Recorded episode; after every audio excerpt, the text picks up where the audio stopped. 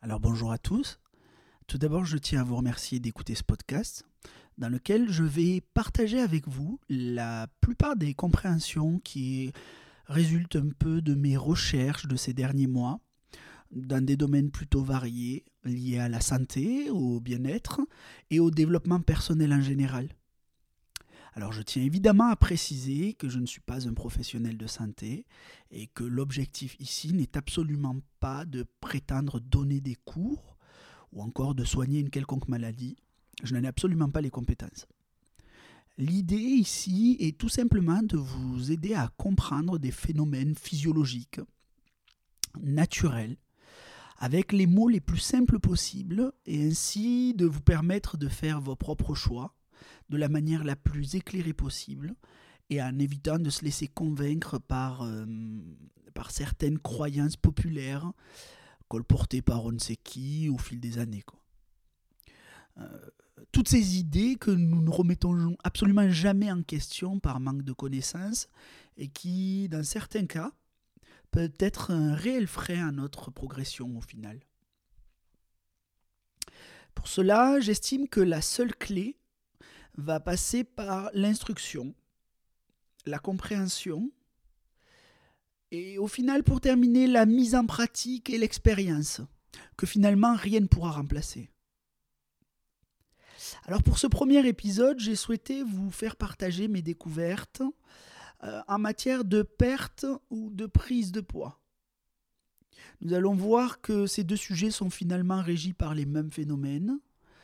Et nous allons essayer de découvrir ensemble s'il existe une ou des solutions dites euh, physiologiques à ce problème. Alors commençons par parler euh, des solutions au surpoids. D'accord? Nous allons voir que lorsqu'on parle de surpoids, euh, il y a souvent des, croyances euh, que notre entourage pourrait nous, nous, faire passer. Par exemple, cette première croyance qui dit que si tu es gros, c'est que tu manges trop. Alors tu manges trop et forcément tu grossis. Alors nous verrons si, si c'est vraiment le cas si le fait de trop manger est forcément euh, un problème. En tout cas, je, euh, croyez-moi bien, cette, cette phrase-là euh, va vraiment pousser votre culpabilité à la puissance 10. Une deuxième idée reçue, ou en tout cas une deuxième phrase qui peut être très culpabilisante pour vous, c'est tu manques d'exercice physique sous-entendu à cette phrase, euh, manquer d'exercice physique, ce qui veut dire que tu ne te lèves pas et tu ne vas pas courir, donc tu as un manque de volonté. Alors ça entraîne une grosse perte de confiance et au final, euh, pourquoi pas euh, un vrai cercle vicieux. D'accord? Je perds confiance en moi, on, me dit que j'ai pas de volonté, que je me laisse aller, que je mange trop et que je ne fais pas de sport. Et ça me donne forcément pas vraiment envie d'en faire plus. Alors il va y avoir des conséquences ces deux phrases. La première conséquence, et la plus importante, c'est que lorsque nous allons décider de nous prendre en main, euh, nous allons euh, baser nos différents efforts euh, à partir de ces deux croyances principales. Et cela aura potentiellement des conséquences souvent catastrophiques.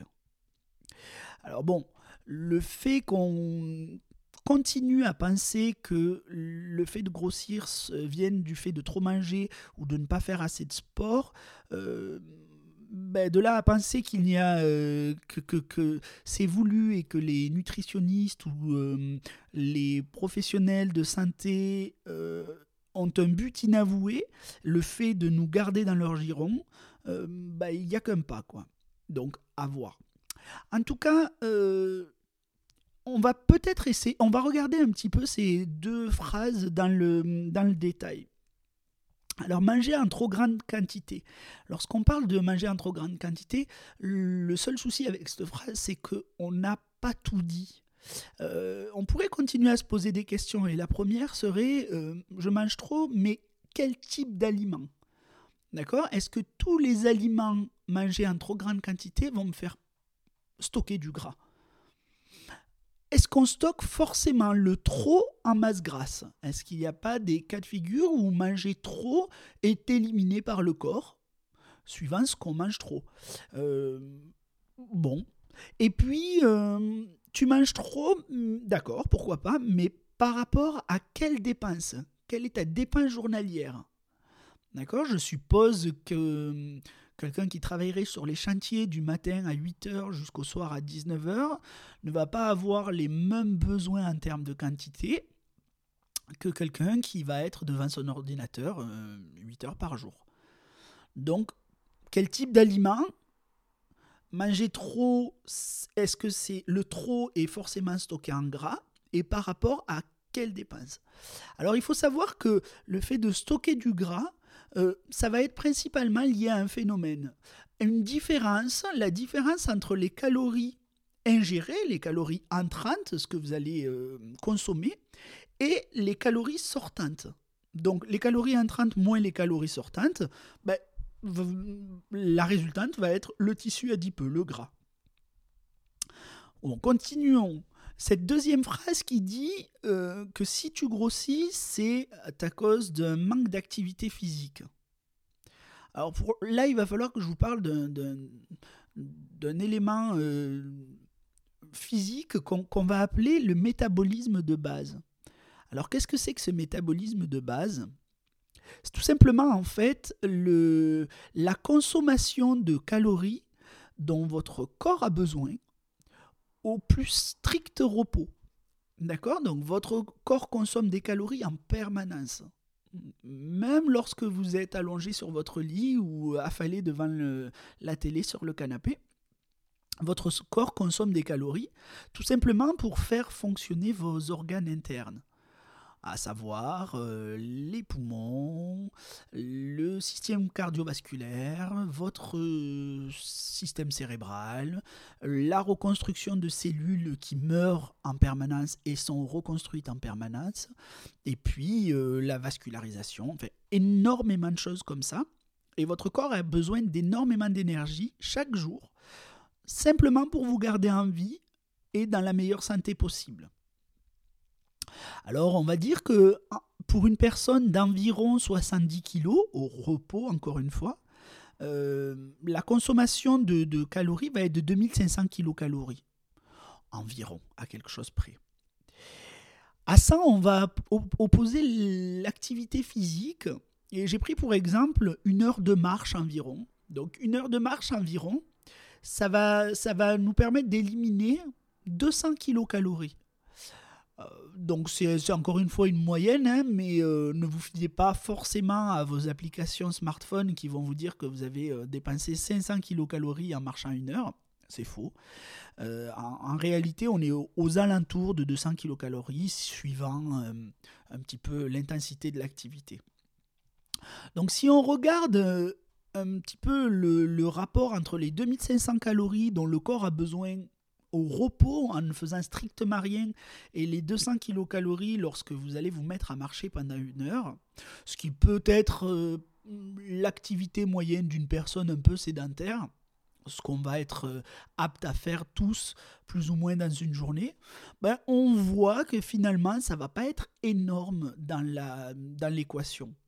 Dans Donc pas de perte de poids directement liée au sport, même, euh, et ne me faites pas dire ce que j'ai pas dit, même si la pratique du sport va induire de nombreux bienfaits. Mais en tout cas, on ne peut pas dire que euh, ça va être euh, exceptionnel si on fait un sport plutôt normal et pas à haute intensité pour la perte de poids.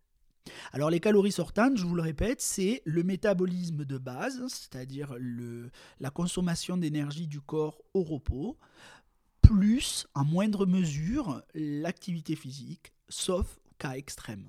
D'accord? Bon, Évidemment, pour un sportif de haut niveau qui ferait 8 heures de sport par jour, peut-être que l'équation va être un peu différente. Alors, lorsque l'on veut perdre du poids, notre premier réflexe, et celui que, dans lequel on nous garde depuis toutes ces années, ça va être de pratiquer ce qu'on appelle un régime hypocalorique. Alors qu'est-ce que c'est que ce régime hypocalorique? Bah, En fait c'est très très simple, ça va être une, réduction drastique des calories ingérées, au risque même d'un affamement. Euh, vous allez vraiment couper les apports au maximum dans votre corps, euh, quitte à avoir extrêmement faim, à être euh, extrêmement frustré, mais dans le but de perdre du gras.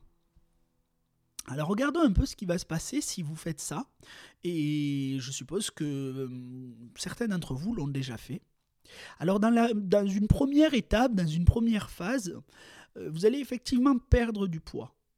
Bon, mais ça, c'est absolument certain. Hein. Euh, moins de calories apportées dans votre corps, euh, des calories sortantes qui restent inchangées, bah, au final, ça va induire une perte de poids ponctuelle. Donc, euh, oui, ça va marcher dans un premier temps. Simplement, il va, y avoir une, deuxième étape, une deuxième phase, que je vais appeler phase de palier ou de stagnation. Et avec cette phase de palier où vous allez arrêter de perdre du poids, euh, va arriver une frustration liée à cette stagnation, accompagnée éventuellement d'un affamement. Donc euh, vous allez être frustré, avoir de plus en plus faim, parce qu'évidemment, la motivation du début va s'envoler et euh, sans cette motivation, vous allez beaucoup plus vous concentrer sur euh, cette, cette sensation de faim que vous ne sentiez pas vraiment au début avec la motivation.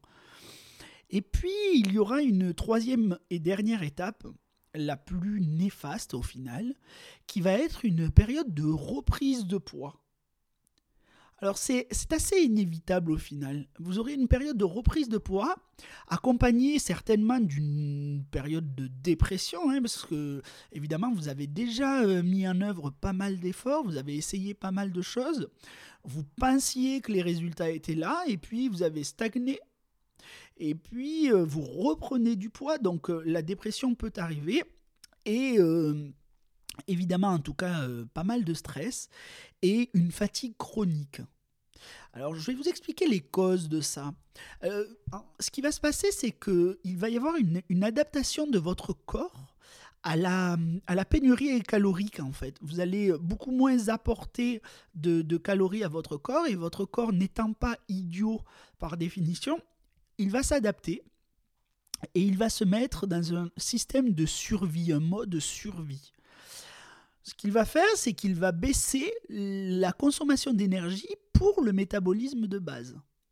Donc il va baisser ses besoins euh, en termes de calories et va baisser votre métabolisme de base. Donc il va se concentrer sur les organes les plus vitaux, euh, à savoir le cœur, le cerveau, le système respiratoire, etc. Tout ce qui est absolument vital en, fait, il se met en sécurité, il vous met en sécurité, il vous garde en vie, parce que pour lui, vous êtes en train de vous affamer, vous ne trouvez plus d'aliments. Il va falloir quand même qu'il euh, essaie de vous garder au maximum en vie. Donc il va baisser le métabolisme de base. Donc le corps va envoyer moins d'énergie aux cellules et il va réserver son capital aux urgences vitales. Alors euh, à ça, il va y avoir d'énormes conséquences, comme euh, la frilosité. Vous aurez certainement beaucoup plus froid. Le stress. Une diminution de la libido, pourquoi pas. Euh, au final, un manque d'énergie au quotidien.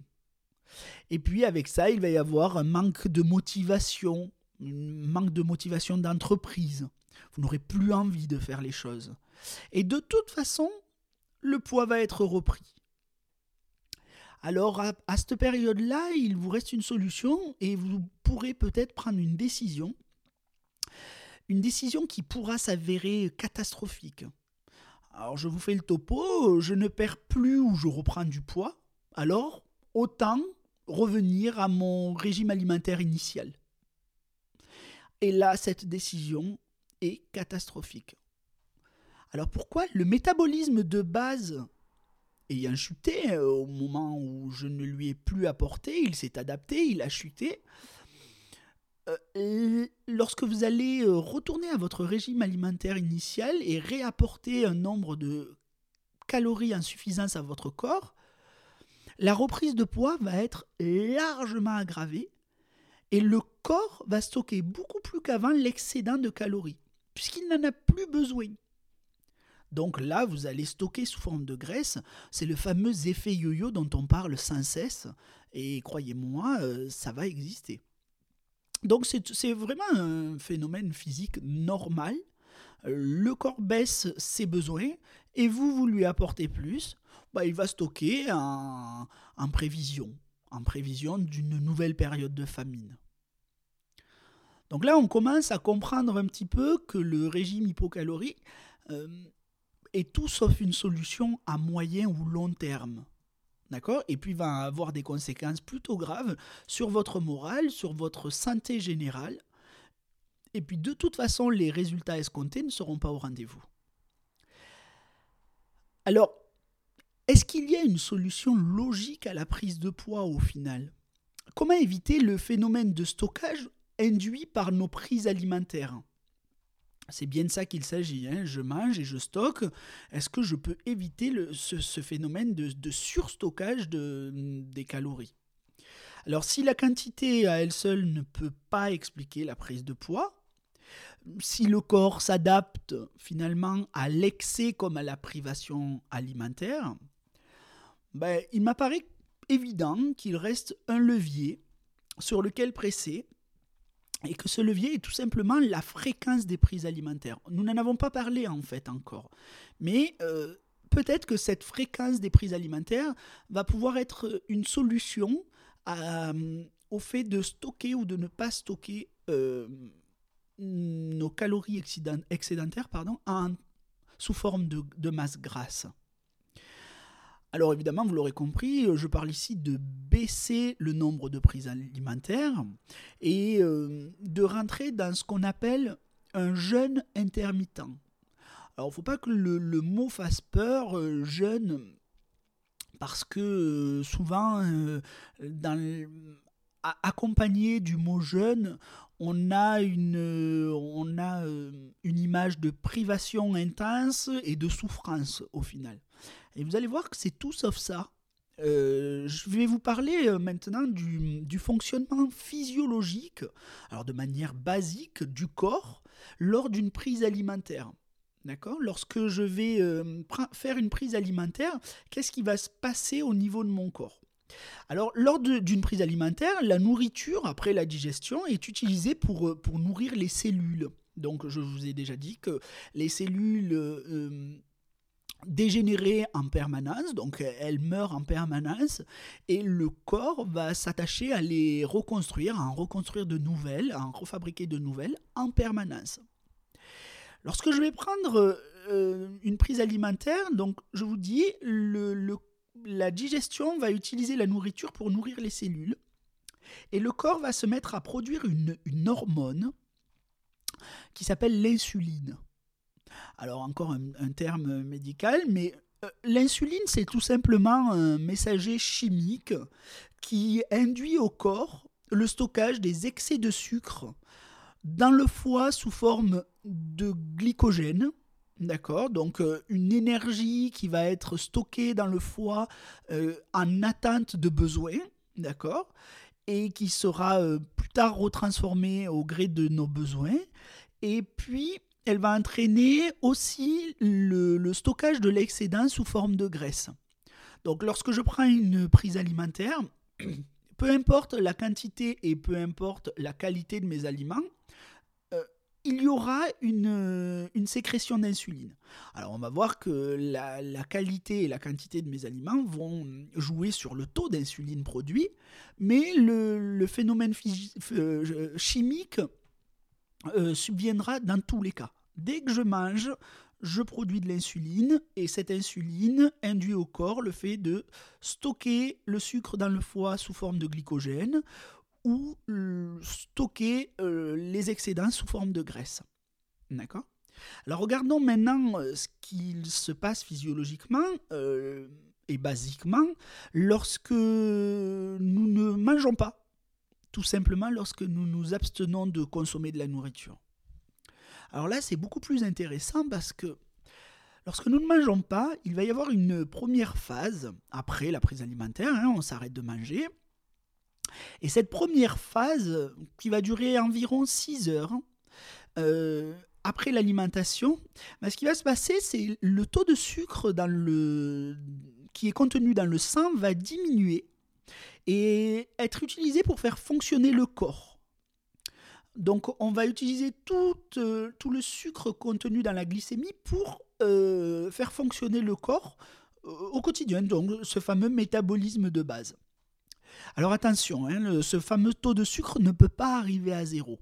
Hein. donc le corps va, mettre en œuvre des, systèmes de sécurité pour réguler la glycémie, le taux de sucre dans le sang, pour ne pas le laisser arriver à zéro. Donc il n'arrive jamais à zéro. En tout cas, pendant les six premières heures, le, corps se, fournit directement dans le sang après la digestion de la prise alimentaire. Lorsque le niveau de sucre euh, atteint un seuil critique, arrive euh, assez bas, le corps va libérer ses stocks de glycogène. Donc les fameux stocks que, nous avions euh, produits dans le foie et qui allaient être une sécurité pour nous ben, à ce moment-là, après les six premières heures, le corps va commencer à libérer ses stocks de glycogène pour faire remonter le sucre dans le sang et réguler par conséquent la glycémie. Et cette phase-là va prendre, euh, elle aussi, plus ou moins 6 heures. Alors évidemment, euh, ce n'est pas, pas quelque chose de, de forcément fixe. C'est plus ou moins 6 heures, pourquoi pas. Et puis, un dernier recours, si là encore on a continuer à ne pas prendre d'aliments et à continuer à baisser ce fameux stock de glycogène, alors un dernier recours, euh, s'il n'y a pas de nouveaux apports par voie externe, le corps va commencer à consommer ses réserves adipeuses, son gras, d'accord? Pour les transformer à nouveau en sucre disponible et ainsi, encore une fois, renouveler, euh, réguler la glycémie. Donc vous avez vu, euh, au final, il nous a fallu 6 heures pour consommer le sucre dans le sang, 6 heures de plus pour consommer le glycogène dans le foie. Donc là, on est à quelque chose aux alentours de 12 heures. Et puis, en dernier recours, si je n'ai encore rien apporté à mon corps, il va se mettre à consommer ses réserves de gras. Donc, ça, c'est le principe de l'hibernation, finalement. Hein. les animaux vont faire ça. Euh, lorsque l'été arrive, ils vont consommer au maximum euh, pour faire des réserves de gras énormes. Et puis, euh, l'hiver arrive, la nourriture se, se raréfie. Et puis, ils vont rentrer en hibernation et laisser le corps consommer les réserves de gras après un certain temps. Donc il est, il, est, donc nécessaire finalement, vous l'aurez compris, pour atteindre cette phase de déstockage de graisse, de laisser passer suffisamment de temps. D'accord? Et ça, ce n'est pas le, pas le mode de fonctionnement qu'on a aujourd'hui. Hein? Euh, aujourd'hui, euh, comment, comment nous fonctionnons euh, dans cette époque un petit peu moderne où la nourriture est facile à obtenir? Bah, c'est très simple, hein. on va passer la nuit et puis le matin, alors que le système digestif et les organes internes sont pas encore réveillés, eux aussi ils ont la tête dans le derrière comme on pourrait dire, et puis à ce moment-là, on va tout de suite apporter une grosse quantité de nourriture et pourquoi pas sucrée à notre corps.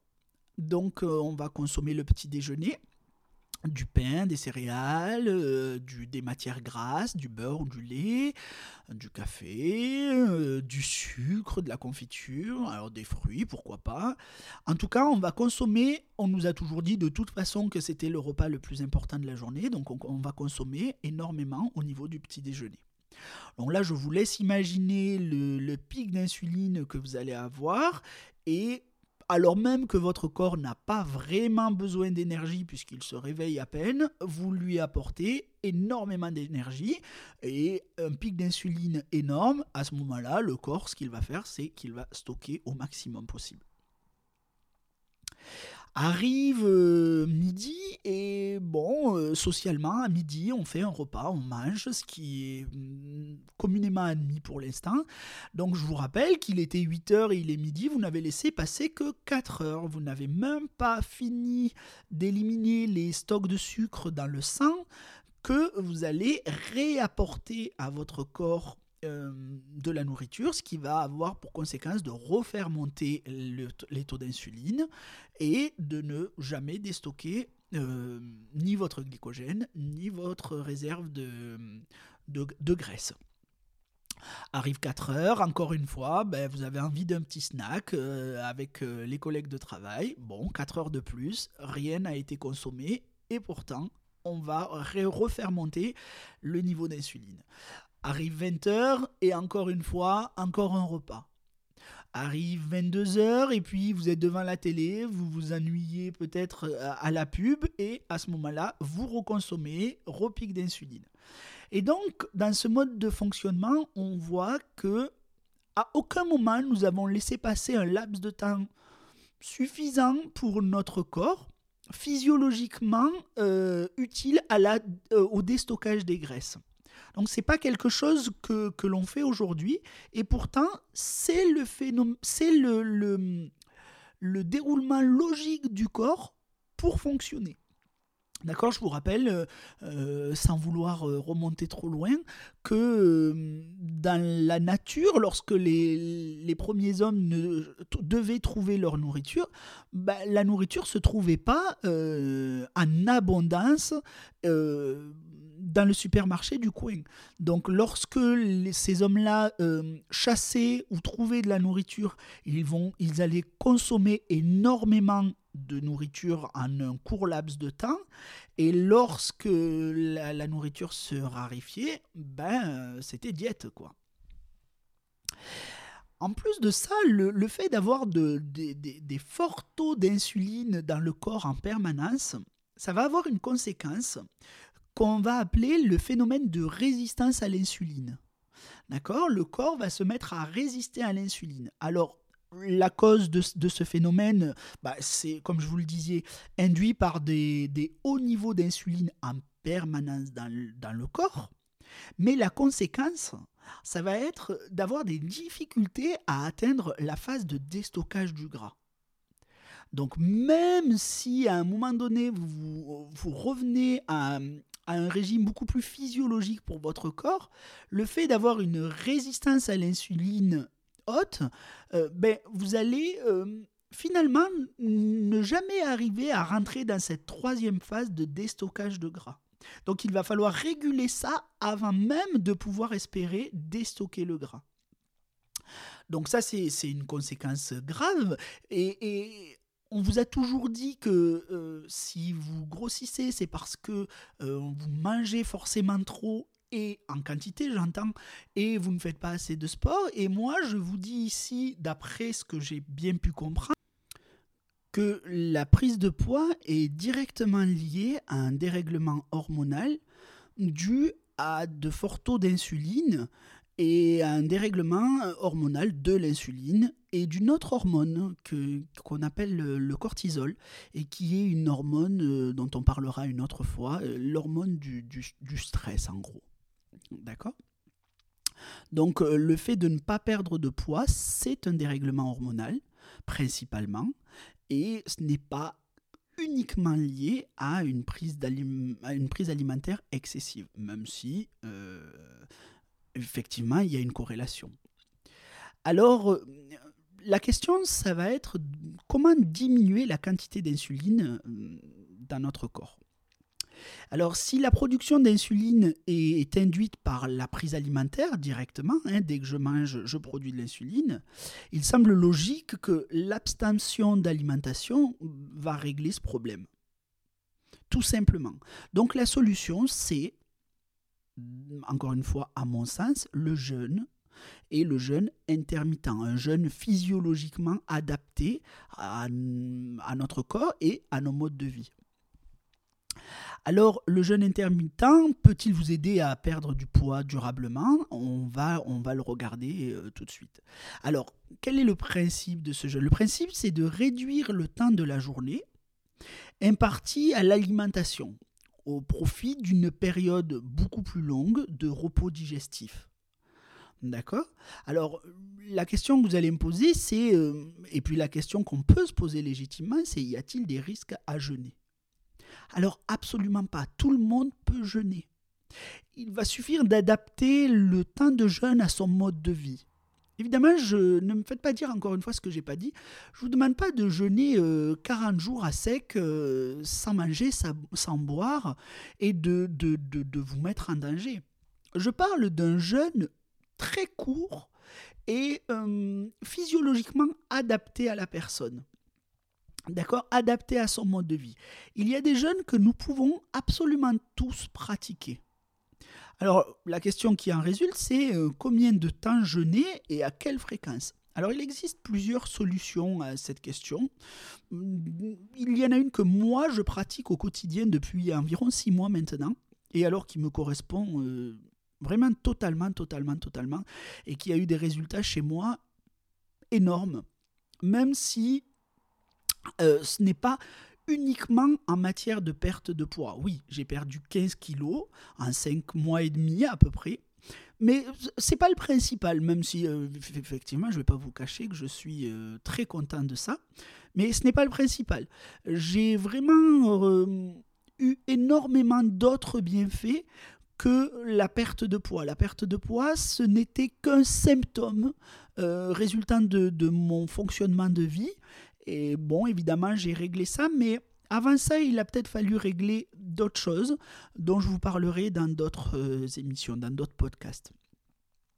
Alors le jeûne intermittent dont je vous parle, c'est un jeûne intermittent qu'on appelle le jeûne intermittent 16-8.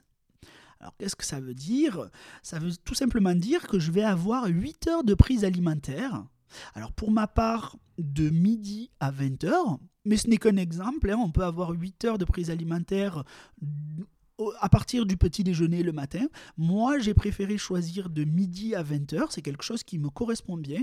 Et comme je vous ai expliqué, au, réveil le matin, mon corps n'a pas forcément besoin d'énormément d'énergie vu qu'il se réveille de la longue sieste induite par euh, le sommeil de la nuit. Et donc je laisse réveiller tout mon corps euh, doucement, à son rythme, et je ne vais pas lui demander de travailler tout de suite à la digestion euh, des aliments que je pourrais lui apporter, souvent en plus d'assez mauvaise qualité, puisque les industriels nous, nous font croire qu'il va falloir manger euh, des produits laitiers et des céréales. Donc ben, on, on, verra une autre fois que effectivement ça paraît assez physiologiquement inadapté. Alors 8 heures de prise alimentaire de midi à 20 heures pour ma part, et puis 16 heures de repos total, de repos digestif total. Alors pour moi, de 20 heures jusqu'au lendemain midi. Et à ce moment-là, euh, je ne mangerai absolument plus rien. Alors moi, je ne mange pas et je ne bois pas. On verra tout à l'heure quelles sont les différences. Alors pour ça, euh, c'est très simple, il suffit uniquement, si vous voulez faire comme moi, il suffit uniquement de sauter le petit déjeuner. Alors comme je vous le disais, pour ma part, euh, le petit déjeuner est inutile en termes de besoins, euh, malgré ce qu'on pourrait nous laisser penser, hein, ce que pourraient nous laisser penser les industriels, les nutritionnistes et souvent les croyances populaires. On vous dit toujours que le petit déjeuner est le repas le plus important de la journée à mon sens, et d'après tout ce que j'ai pu vous dire avant, ça me semble absolument faux. Euh, d'après mon expérience, croyez-moi, euh, je n'ai absolument jamais senti de fatigue euh, ou de carence par rapport à ce petit déjeuner que j'aurais sauté. Et je n'ai jamais fait autant d'exercices physiques le matin à jeun que depuis ces, quelques mois. Je n'arrête pas et je ne ressens aucune fatigue, bien au contraire. Donc euh, après une longue période d'inactivité, je ne vois pas l'intérêt de charger euh, le système digestif et de le, de le sursolliciter.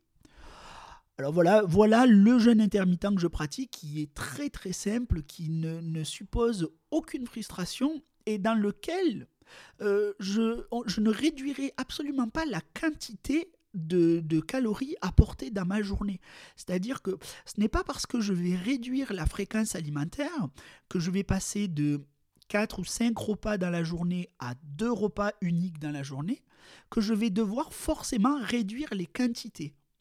Je pourrais manger tout autant, simplement je ferai des plus gros repas.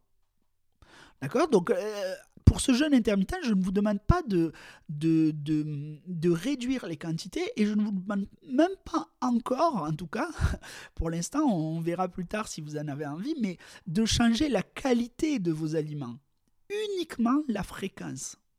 Donc, euh, vous l'aurez compris, ce n'est pas très très dur de jouer sur cette fréquence. Il existe un autre jeûne intermittent que je ne pratique pas pour l'instant, en tout cas. C'est le jeûne intermittent qu'on appelle 24 et qui va, euh, exactement, avec exactement le même fonctionnement, consister à ne faire qu'un seul repas, mais un repas très copieux chaque jour. Alors moi, j'estime que ça ne me convient pas trop. J'ai pas envie d'avoir à me forcer à manger énormément en un seul repas. Et pourtant, euh, dans la logique, ça serait le jeûne le plus adapté physiologiquement euh, à nos systèmes de, de, physique en fait. Alors idéalement, ce repas se prendrait le soir, car la digestion est un phénomène qui est, euh, qui est gouverné par un système qu'on appelle le système parasympathique. Ce système parasympathique, pour faire simple, c'est un système euh, qui, qui va induire le repos ou la reconstruction cellulaire, musculaire, etc. En tout cas, le système parasympathique, gardez dans un coin de votre tête que c'est plutôt lié au repos et à la reconstruction. Et donc dans la journée, nous sommes principalement en action et sous un autre régime qui est un régime sympathique, le système sympathique qui est plutôt lié à l'action. D'accord? Donc après un gros repas, un repas copieux, on est souvent euh, très fatigué. Hein? on n'a on qu'une envie, c'est d'aller faire la sieste. On entre dans ce fameux système parasympathique mais malheureusement, si ce gros repas a été pris à midi le dimanche, c'est malheureusement pas toujours le bon moment pour ça. Et on devient euh, forcément beaucoup moins productif. Une grande, grande partie de notre énergie est monopolisée par la digestion. On n'a qu'une envie, c'est d'aller dormir. Simplement, c'est pas le moment. Il, est peut-être l'heure d'aller travailler. Et euh, ben, on est vraiment peu productif. Quoi. On est fatigué, on baille, on a envie d'aller dormir et on n'a pas envie de se mettre à travailler. Donc vous l'aurez compris, le, repas du soir peut être euh, beaucoup plus adapté puisque si je rentre dans ce système parasympathique le soir après manger, de toute façon la seule activité qui me restait à faire après ça, c'était d'aller euh, tout simplement dormir. Donc pourquoi pas euh, reconstruire pendant la période de repos et le sommeil. Alors une autre question, c'est euh, doit-on apprendre à jeûner et y a-t-il une méthode à observer pour jeûner? Bah alors là, euh, aucune méthode. Il n'y a absolument rien à calculer. Je vous l'ai dit, hein, pas de baisse de calories, donc pas besoin de compter ces, aliments. Euh, pas de procédure compliquée. Il n'y a absolument rien à faire. Il n'est pas. en fait, il faut juste réduire la fréquence de ces repas. C'est la seule chose. Donc on répartit ces apports caloriques sur deux repas, ou un repas, en tout cas moi je fais sur deux, euh, au lieu de quatre ou cinq quotidiennement. C'est la seule chose et ça va avoir des conséquences énormes sur votre fonctionnement. Au quotidien, vos pics d'insuline vont être beaucoup, beaucoup, beaucoup plus bas et vous avez des chances, vous allez laisser forcément ce temps nécessaire au déstockage de gras, euh, imparti au déstockage de gras, euh, entrer en action et vous allez euh, finalement arriver à déstocker le gras là où vous ne pouviez pas en prenant 4 ou 5 prises alimentaires, aussi réduites soient-elles, même si vous mangez assez peu. Alors une dernière question, et puis on en finira là-dessus. Une dernière question, c'est euh, il y, a deux courants qui s'opposent un petit peu, euh, pas énormément, entre le jeûne hydrique, donc un jeûne accompagné de, consommation de liquide, alors évidemment sans sucre, hein, sans, calories, euh, comme l'eau ou le café, le thé, et le jeûne sec. Alors, bon, j'ai pas toujours dit ça. J'ai commencé moi pendant plusieurs mois avec euh, le jeûne hydrique.